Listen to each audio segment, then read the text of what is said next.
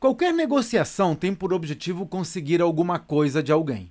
O problema é que normalmente assumimos que esse é um jogo de ganha-perde. Ou seja, se alguém ganhar, o outro alguém precisa perder. Só que não. Imagine que dois compradores estejam disputando um lote de laranjas. Só que um deles precisa da fruta para fazer suco, enquanto o outro quer usar a casca para fazer geleia. Ora, nesse caso, os dois poderiam arrematar o lote em conjunto, com benefícios para ambos.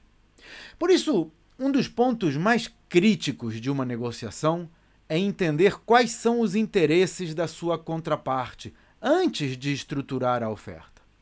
E esse é um dos temas que abordo nos meus treinamentos para ajudar empresários a vender as suas empresas por várias vezes o que elas valem hoje.